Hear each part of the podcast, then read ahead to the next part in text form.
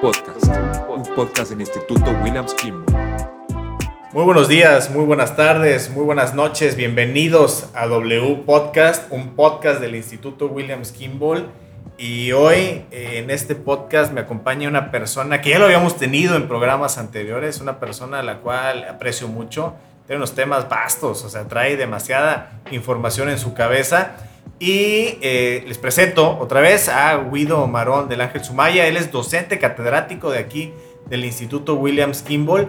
Y hoy vamos a hablar sobre algo muy importante. Acaba de pasar en días pasados eh, el tema de la consumación de la independencia de México. Es un tema que poco celebrábamos aquí en México, mas sin embargo creo yo que es uno de los más importantes. Nosotros celebramos el 16 de septiembre el Día de la Independencia de México, el del inicio de la Independencia de México. Ahí vamos a tener otro tema también, porque muchos dicen que, bueno, el 16 de septiembre se conmemoró después, porque es el día del natalicio de don Porfirio Díaz y él fue el que lo inicia con este tema. Pero hoy vamos a hablar sobre otro personaje importantísimo en todo el tema de México, que es Maximiliano de Habsburgo. Es eh, un austriaco que llega a México y trae ahí la venia de Napoleón Bonaparte y se casa con Carlota, prima de él, familiar ahí de él, se casan, unen, unen ahí sus lazos matrimoniales, pero también unen herencias, unen mucho tema que después se lo traen a México y pasa algo muy importante. Guido, ¿qué, qué, qué nos platicas de esto? Bueno, Maximiliano eh, es una figura este, pues un poco enigmática en la historia de ese tiempo de Europa, pero sobre todo de, de, de México, ¿no? En quien nadie pensaría que él iba a llegar a nuestro país, este, pero él probablemente tenía un, un destino no tan, tan este, promisorio, porque pues era, era el hermano menor, su hermano mayor era, era el príncipe reiniero, él realmente estaba ahí solamente por una cuestión en donde pudiera pasar algún accidente una cuestión, pero él nunca aspira, aspiraba al trono. ¿no? Entonces, este, él eh, por estas cuestiones que tenían las monarquías en esas épocas, en donde se, para, como siempre se ha hecho, ¿no?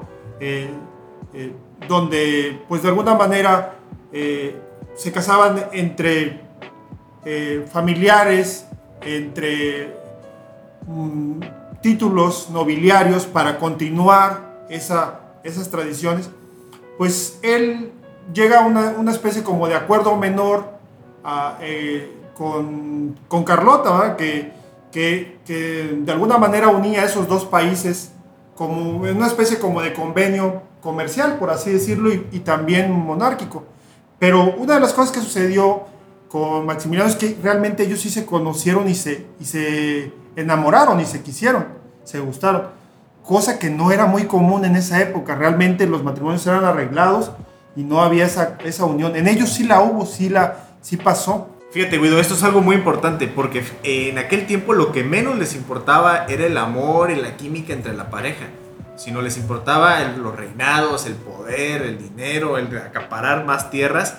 Y esto pasa con Maximiliano de Habsburgo totalmente distinto. Él se enamora de Carlota y sobre todo Carlota se enamora de él, de su, de su encanto y de su diplomacia, porque era un cuate muy, muy, muy letrado.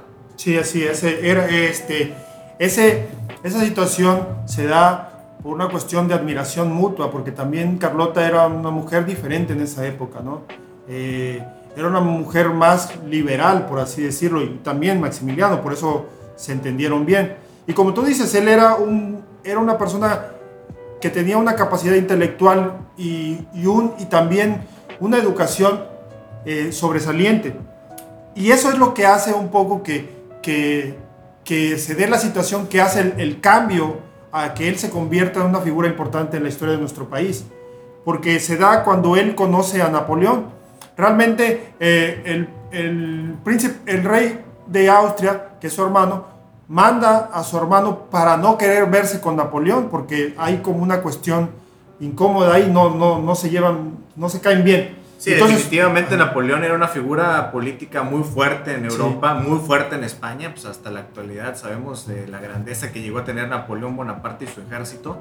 Y eh, mandan a, a, Maximiliano de, oye, pues tú ve a verlo, a ver qué pasa, porque yo no quiero ir, no, no me cae bien, no, no congeniamos, pero pasa algo muy extraño y que luego se convierte en el beneficio de México. Así es, cuando, este, en este caso, eh, Maximiliano va a París y conoce a, a, Napoleón, va un poco como que, pues, digamos, a hacer la diplomacia, pero cuando llegan y se encuentran los dos, conectan, conectan en, no nada más en la cuestión racional, ¿no?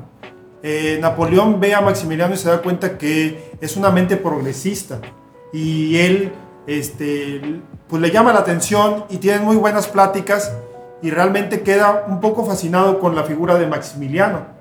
Y, Napoleón, obviamente un, gran líder, se da cuenta que tiene un futuro él. Eh, y de ahí hacen una, una, amistad, ¿verdad?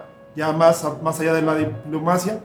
Y cuando se da el tiempo en donde Napoleón tiene que, eh, quiere expandirse hacia el continente americano y ve en México una situación ideal por, pues de alguna manera, el descuido de la corona española, ahí es cuando él necesita mandar a alguien, pero no puede ser alguien de, de Francia. ¿Por qué? Porque implicaría una, una situación que puede, pudiera llegar a una guerra con el imperio español. Entonces lo que hace es mandar a un tercero, en este caso del, del imperio austriaco, y ahí es donde él ve a, a este, a, Maximiliano como esa figura. Interesantísimo, porque este, entonces Maximiliano, con la venia de Napoleón Bonaparte, llega a México. Vamos a un corte comercial, regresamos a W Podcast. Ven al Instituto Williams Kimball y sé parte de la nueva generación de profesionistas. Estudia las licenciaturas en Educación, Psicóloga, Derecho, Educación Deportiva, Administración y Psicopedagogía en solo tres años. Además, nuestro centro de idiomas. Contamos con maestrías en Administración Hospitalaria, Educación, Derecho a Procesal a Empresarial, Juicios Orales, Criminología e Investigación Forense. Inscríbete ya. Inicio de clases agosto 2021. Yo soy Williams. Avenida Revolución Colonia 10 de Mayo, Tantoyuca, Veracruz. Teléfono 789-893-2644. www.institutowilliams.edu.mx.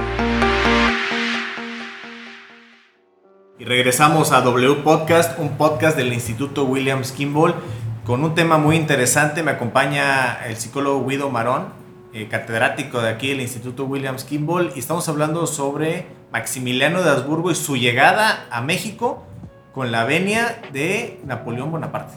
Así es, con el favor de, Napoleón llega pero también con, eh, de alguna manera, eh, la nobleza española mexicana que, que manda en México también lo recibe con los brazos abiertos, pero hay que decir que no todo el país está de acuerdo con eso él llega y piensa, llega un poco engañado porque piensa que todo el país lo va a aclamar como emperador. Y la realidad es que dista mucho de eso.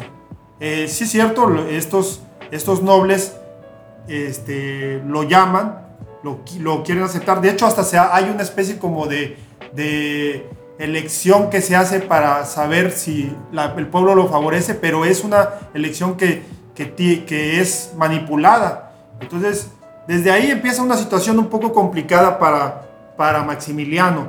Él quiere iniciar muchas reformas en, eh, en, México, pero desgraciadamente hay una cuestión que donde la gente no, por ser extranjero, no lo quiere adoptar.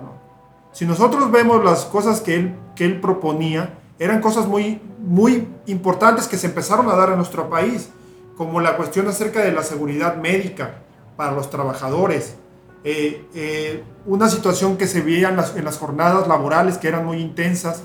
Eh, él buscaba mucho que hubiera una situación más equilibrada en, cuestión de los trabajadores. En la situación de la educación, pues ni se diga, trabajó en muchos aspectos para mejorar este, las situaciones. Fundó varias de las instituciones educativas que siguen hasta el día de hoy tenía una visión muy importante, pero en ese caso siempre hubo una cuestión pues de verlo como el extranjero que llegaba a apropiarse del país, ¿no? Y eso pues de alguna manera provocó los conflictos que, trajeron obviamente con, Benito Juárez, ¿no? Y toda esta cuestión de es, esa lucha que terminó pues una tragedia para la familia de Augsburgo. Eh, al final eh, eh, hubo un enfrentamiento militar que hizo que tuviera que replegar Maximiliano, huir hasta Veracruz, este, escapar porque las, en este caso las, las fuerzas de, de, Benito Juárez empezaron a tener preponderancia en todo el país. Eh, Maximiliano trataba de hacer un acuerdo con Benito Juárez eh, para tratar de que se diera una, una sucesión, pero eh, en este caso Benito Juárez nunca quiso hablar con él, nunca quiso hablar con él.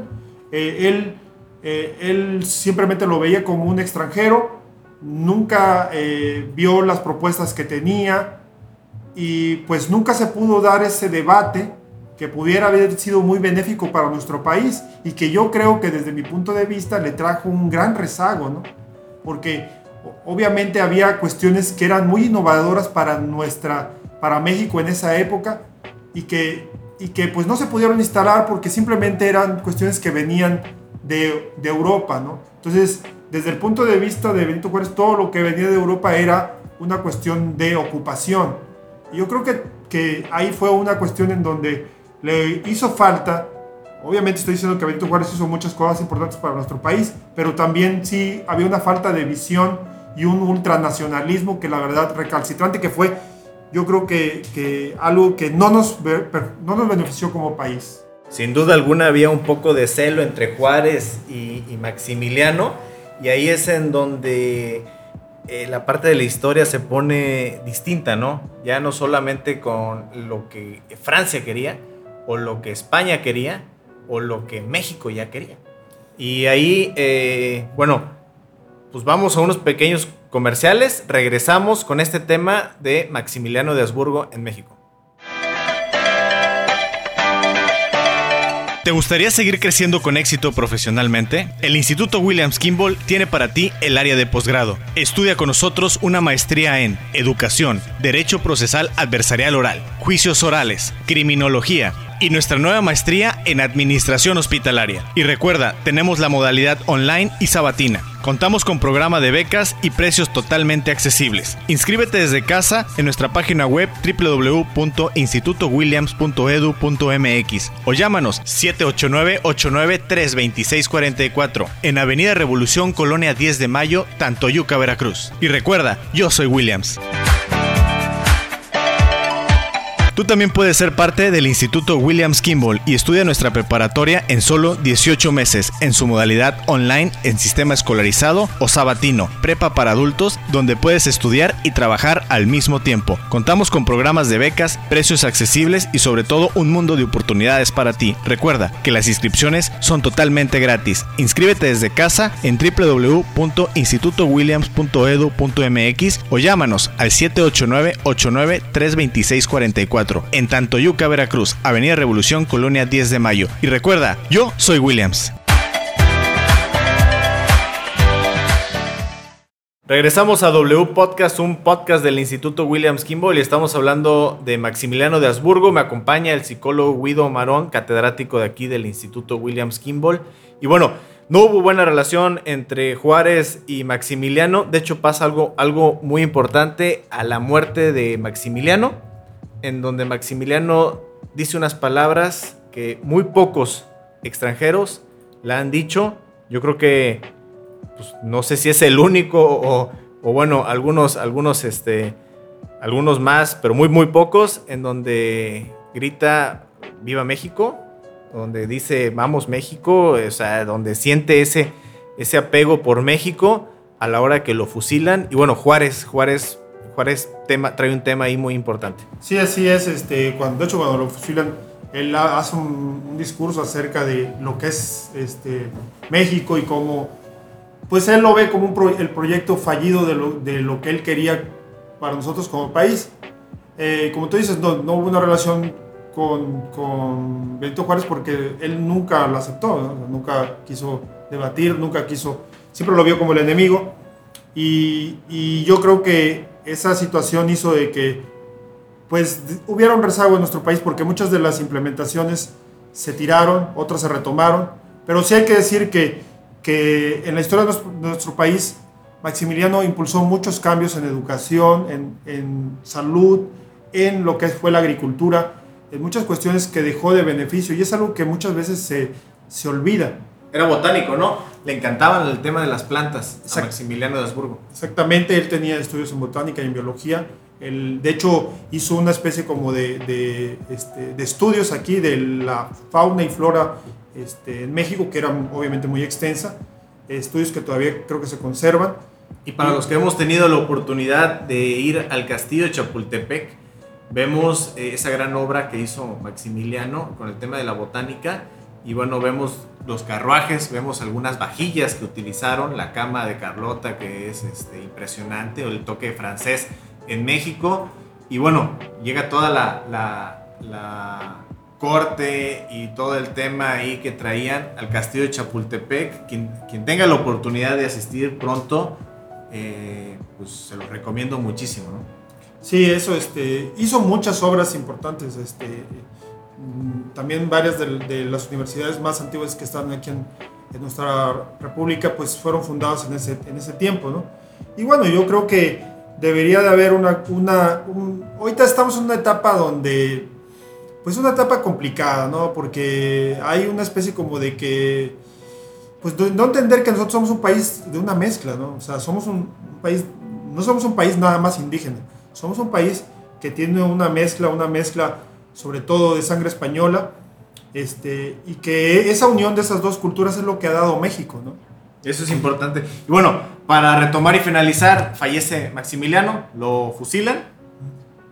Llega Juárez, después de nunca ni siquiera conocerlo. ¿Y qué pasa ahí? Y, y bueno, creo que lo que le dice es, este, es una frase de, pensé que era más alto.